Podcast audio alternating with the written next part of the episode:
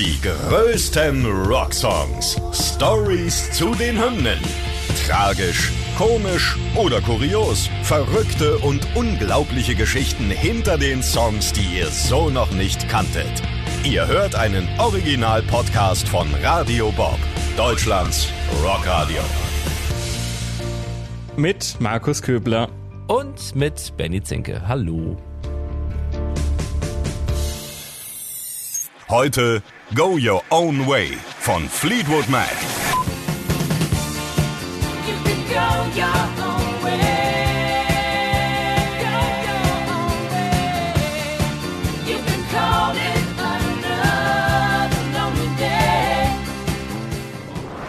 So, Markus, heute steht uns was Besonderes bevor. Es wird wild, es wird kunterbunt, es fallen einige Namen, also man sollte sich gut konzentrieren, wenn man uns jetzt zuhört. Es geht natürlich, wenn es um den Song geht, auch um die besondere Bandgeschichte von Fleetwood Mac.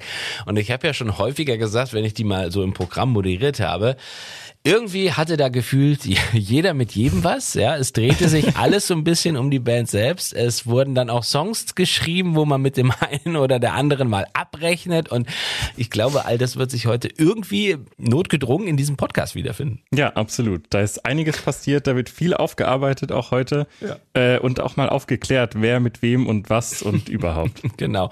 Und äh, wieso eigentlich Lindsay und Stevie und ach, ich würde sagen, wir gehen einfach mal rein und was ja viele, und da war ich auch baff, ähm, nicht wissen, ist, dass das Album, auf dem der Song drauf ist, über den wir heute sprechen, nämlich Go Your Own Way, das Album Rumors, tatsächlich zu den meistverkauften Alben der Musikgeschichte gehört. Also Ja, das absolut. ist vielleicht gar nicht mal so bekannt, ähm, dass das so ist, Nee, aber wir sprechen ja hier auch nicht von meistverkauften Platten von Fleetwood Mac oder der Rockgeschichte, sondern wirklich der Musikgeschichte. Ne? Also Ja. diese Liste, da ist ja Michael Jackson, glaube ich, mit Thriller auf eins. Dann kommen ACDC, The Eagles Genau. und äh, ich glaube auf Platz sieben, wenn ich das vorhin richtig gesehen habe, Fleetwood Mac mit Rumors. Das würde Wahnsinn. doch, würde doch keiner, wenn das die Millionenfrage ist, irgendwie mal ne, bei Jauch oder so, da würde keiner auf äh, Rumors kommen. Aber ist ja mit Recht dann auch irgendwie so erfolgreich. Und wenn wir über das Album sprechen und über den Song, der ja irgendwie auch so ein bisschen so ein Herzschmerzlied ist, dann kommen wir halt nicht drum rum, auch mal zu gucken, was war denn da eigentlich so bei der Band los. Und die Bandgeschichte, die ist wirklich kunterbunt, geht im Jahr 67 los. Da hießen sie noch Peter Greens Fleetwood Mac. Warum? Naja, weil sie aus Peter Green unter anderem bestanden. Damals war Mick Fleetwood mit dabei, John McVie und Jeremy Spencer. Das war also so die Urbesetzung. Aber das blieb nicht lange so, ne? denn es gab immer wieder Bandveränderungen. Das stimmt, ja, die Besetzung hat sich über die Jahre, vor allem am Anfang, immer wieder geändert. Die einzigen richtigen Konstanten, die in der Band geblieben sind, sind dann auch wirklich die letztendlich namensgebenden Mitglieder, nämlich eben Mick Fleetwood und John McVie. Deshalb haben sie sich dann natürlich auch irgendwann nur noch Fleetwood Mac genannt, weil Peter Green war ja dann nicht mehr dabei. Ihr erstes Album war auch ein self-titled Album, das hieß Fleetwood Mac und war gleich ein richtiger Erfolg. 13 Monate lang war das in UK in den Albumcharts, also wahnsinnig lange. Und darauf war auch ihr erster Hit mit Albatross, die erste Nummer eins. Ja, jetzt reden wir über eine Zeit, die ist lange her, ne? Ende der 60er. Es war noch keine richtige Rockband, es war mehr eher eine Bluesband. So Ende der 60er haben sie sich dann aber so ein bisschen davon verabschiedet, haben ihren Musikstil ein bisschen beendet oder ja, geändert vielmehr gesagt und haben dann Rockalben rausgebracht. Then Play On und English Rose kamen raus und das hat sich dann eben ja, deutlich rockiger angehört und es war auch eine Sängerin und Keyboarderin neu an Bord, Christine Perfect. Ähm, das war auch die erste Frau, die damals dann dabei war. Sollte nicht die letzte bleiben, aber ne, und dann ging es auch schon los, ja. Mit dieser netten Dame kamen dann auch so die Liebschaften mit in die Band. Denn wie sollte es sein? Man verknallte sich und äh, Christine, die neue Sängerin und Keyboarderin, heiratete Gründungsmitglied John McVie. Ganz genau. Und dann ging es ja auch richtig los. Man muss insgesamt sagen, dass die Band ja ziemlich erfolgreich gestartet ist und dann immer mehr in so eine Krise geraten ist. Ähm, Peter Green, der einstige Anker der Band, hat dann wegen seines übermäßigen Drogenkonsums aufgehört. Ihr viertes Album Killen House war nicht so richtig erfolgreich, zumindest nicht so, wie sie das bisher gewohnt waren. Und während ihrer Tour durch die USA 1971 ist dann Gitarrist und Gründungsmitglied Jeremy Spencer plötzlich verschwunden. Ja. Und später dann wieder aufgetaucht bei der Sekte Children of God. Die Band scheint zu diesem Zeitpunkt irgendwie so komplett am Ende zu sein, aber Drummer Mick Fleetwood will das alles nicht auf sich sitzen lassen und motiviert die anderen wirklich weiterzumachen. 1971 kam dann ihr Album Future Games, das zwar eher pop-orientiert war, aber die Band dann doch wieder ein bisschen mehr auf Kurs gebracht hat.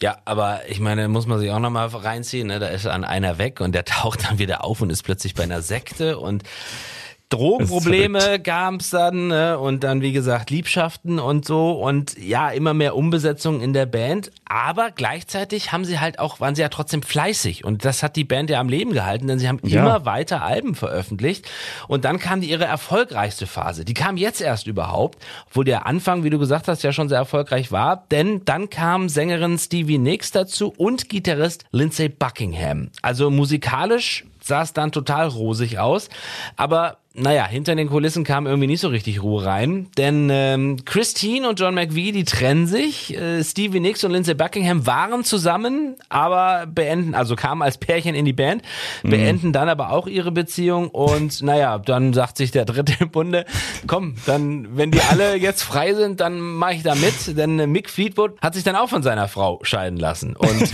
diese turbulente Phase Wahnsinn. haben die fünf dann aber tatsächlich genutzt und ja, ihre Probleme auf der Platte, auf der der Song drauf ist, über den wir sprechen, nämlich Rumors, 1977, da ist ähm, das Ganze dann thematisiert worden. Und äh, das Album, muss man sagen, stellt alles, was die Band, und die gibt's ja jetzt schon zehn Jahre, bisher erreicht hat, nochmal in den Schatten. Denn allein in den USA hat es sich über 20 Millionen Mal verkauft und wurde zu einem der erfolgreichsten in der Musikgeschichte, haben wir schon gesagt. Und ja, darauf zu finden eben die Single Go Your Own Way. Und ähm, ich glaube, bevor wir jetzt schon sehr detailliert über den Song sprechen, dieses Album Rumors, da können wir auch noch ein paar Sätze zu verlieren. Ja, darüber müssen wir auf jeden Fall auch sprechen. Rumors war dann tatsächlich schon das elfte Studioalbum, ist ja auch Wahnsinn. Elf in zehn Jahren, Ähm, ne? ja, nicht schlecht. Die Jungs und Mädels waren wirklich fleißig. Ähm, es ist 1977 auf den Markt gekommen. Die Single Go Your Own Way kam schon im Dezember 76 raus. Und wie eben schon angedeutet, war das ganze Album ja so ein Ausdruck dessen, was da in dieser Band gerade passiert ist. Zoff, Trennungen, alles hat seine Spuren hinterlassen. Und trotzdem sind aber alle fünf in der Band geblieben. Lindsay Buckingham hat später mal in einem Interview gesagt, dass die Mitglieder in den verschiedenen Songs wirklich übereinander geschrieben haben. Und deshalb auch der Titel Rumors, was zu Deutsch ja Gerüchte heißt, weil sie einfach gegenseitig Gerüchte verstreut haben und über sich gesungen. Es ist wirklich sehr wild. Ja, kann, kann Lindsay ja mal selber erzählen. normally when people break up when there's uh, pain involved like that uh, disappointment heartache people are allowed a requisite amount of distance and time in order to let the dust settle before they move on. Well, we did not have that luxury. We were, you know, in very close quarters, never had the luxury to be apart. So, therefore, never really had the luxury of closure. And also, you had three writers. So, Stevie was writing songs, basically dialogues to me. I was basically writing dialogues to her. And Christine McVie was writing dialogues to John. Ja, um das vielleicht einmal kurz einzuordnen. Er sagt hier, dass man ja normalerweise nach einer Trennung erstmal auf Abstand geht, sich Zeit nimmt, um das alles zu verarbeiten. Aber diesen Luxus hatten sie eben gar nicht. Sie konnten sich keine Auszeit nehmen. Und außerdem kommt noch dazu, dass es in der Band keinen Hauptsongwriter gab in dem Sinne, sondern sie haben wirklich zu dritt geschrieben und dementsprechend gab es in den Songs alle möglichen Perspektiven und diese wilden persönlichen Verstrickungen sind dadurch entstanden. Also äh, muss man schon mitkommen, aber ich, ich nenne es mal Rosenkrieg der anderen Art, denn Ja. er sagt ja, sie schreiben ihre Songs übereinander, stehen aber plötzlich später dann im Studio oder auf den Bühnen und spielen genau diese Songs miteinander. Also so ein bisschen Tagebuchmäßig, ne? Ja, absolut. Wirklich verrückt. Absolut Aber verrückt. diese Pri trotz dieser privaten oder vielleicht auch gerade deshalb, ich weiß es ja nicht, ist das Album, wir haben es schon mehrfach gesagt, durch die Decke gegangen, hielt sich über 31 Wochen an der Spitze der Billboard-Charts. 78 gewann es sogar den Grammy in der Kategorie Album des Jahres und noch was Beeindruckendes, äh, denn äh, bei den 500 besten Alben aller Zeiten vom Rolling Stone Magazine, da belegt Rumors 2020 Platz sieben. Also nicht nur bei den Verkäufen unglaublich stark, sondern auch in den Rankings unglaublich stark und auch in anderen unzähligen Listen sind sie halt ähm, vertreten. So, 98 haben verschiedene Bands und Künstler das Album unter dem Titel Legacy, a Tribute to Fleetwood Mac's Rumors neu eingespielt. Mit Fleetwood hat's damals mitproduziert und der Song Go Your Own Way wurde darauf von den Cranberries gecovert. So, und jetzt sind wir aber bei der langen Geschichte vorher beim Song angekommen und wollen uns da ein bisschen drum kümmern. Genau, also der Song Go Your Own Way. Geschrieben wurde er von Lindsay Buckingham und wie ihr euch jetzt sicher denken könnt, geht's darin natürlich um die Trennung von ihm und seiner Freundin Stevie Nicks.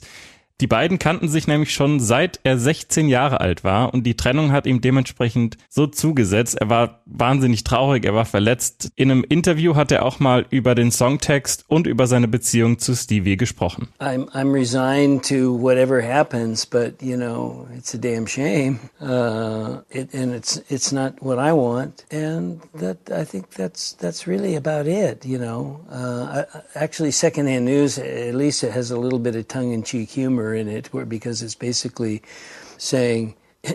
As a contingency, if you ever get lonely, you know, uh, I, I'm I'm always willing to proposition you. Ja, und die Verletzung über diese Trennung spiegelt sich auch vor allem in dieser einen Zeile hier wieder. Packing up, shacking up is all you want to do. Also einpacken und in einer wilden Ehe, vermutlich irgendwie mit anderen Männern dann, ist alles, was du tun willst. Das hat Nix natürlich auch gestört. Sie wollte, dass er die Zeile aus dem Song nimmt. Das hat er aber nie gemacht. Stevie Nicks hat im Rolling Stone Magazin später mal in einem Interview erzählt, er wusste, dass es nicht stimmte. Es war einfach die blanke Wut, die aus ihm sprach. Jedes Mal, wenn diese Worte auf die Bühne fielen, hätte ich rübergehen und ihn umbringen können. Ihm war das bewusst, womit er mich erst recht auf die Palme gebracht hat. Es war wie, ich werde dich leiden lassen, weil du mich verlassen hast. Und wie ich gelitten habe.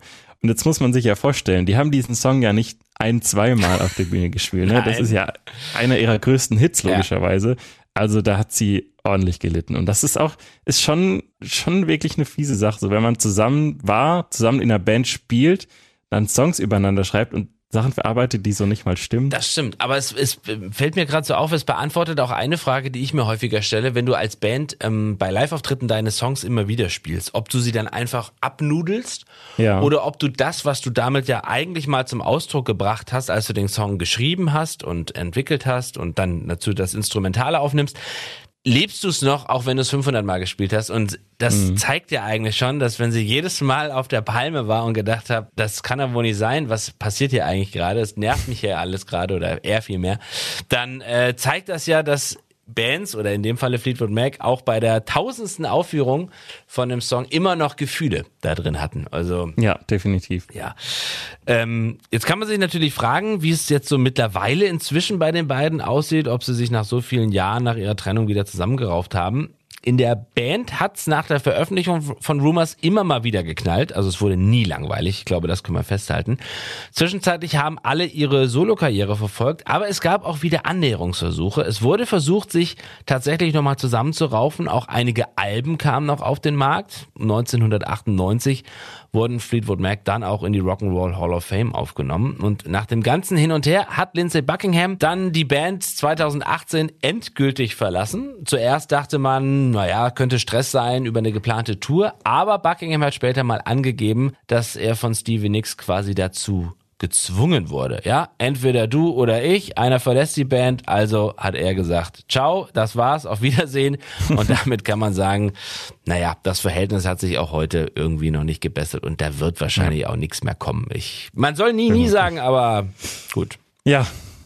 Was fangen wir jetzt an mit diesem Song? ähm, heutzutage wäre so ein Rosenkrieg vermutlich, keine Ahnung, über Twitter oder so ausgetragen worden. Oder zumindest die Presse hätte irgendwie davon Wind bekommen und hätte dann darüber berichtet. Ja. Ich finde es aber tatsächlich super spannend, das mal so über ein Album zu erleben. Also, dass so ein Thema im Songwriting, im Studio ausgetragen wird, kenne ich so auch von keinem anderen Album, muss ich sagen. Umso Nein. faszinierender finde ich, dass das so gut geklappt hat, dass dieses Album so wahnsinnig erfolgreich geworden ist. Ja, auf jeden Fall. Und ich meine, das zeigt's ja am Ende. Ne? Der Erfolg gibt ihnen ja recht. Und diese Zahlen, die wir jetzt äh, in diesem Podcast genannt haben, äh, die, die sprechen ja auch dann eine ganz besondere Sprache. Und es ist ja nicht so, dass man jetzt irgendwie ein Album gemacht hat, hat sich getrennt und gezofft und aufgelöst und kam dann nochmal zusammen. Also ist jetzt ja nicht wie bei Tic-Tac-Toe oder so, ne?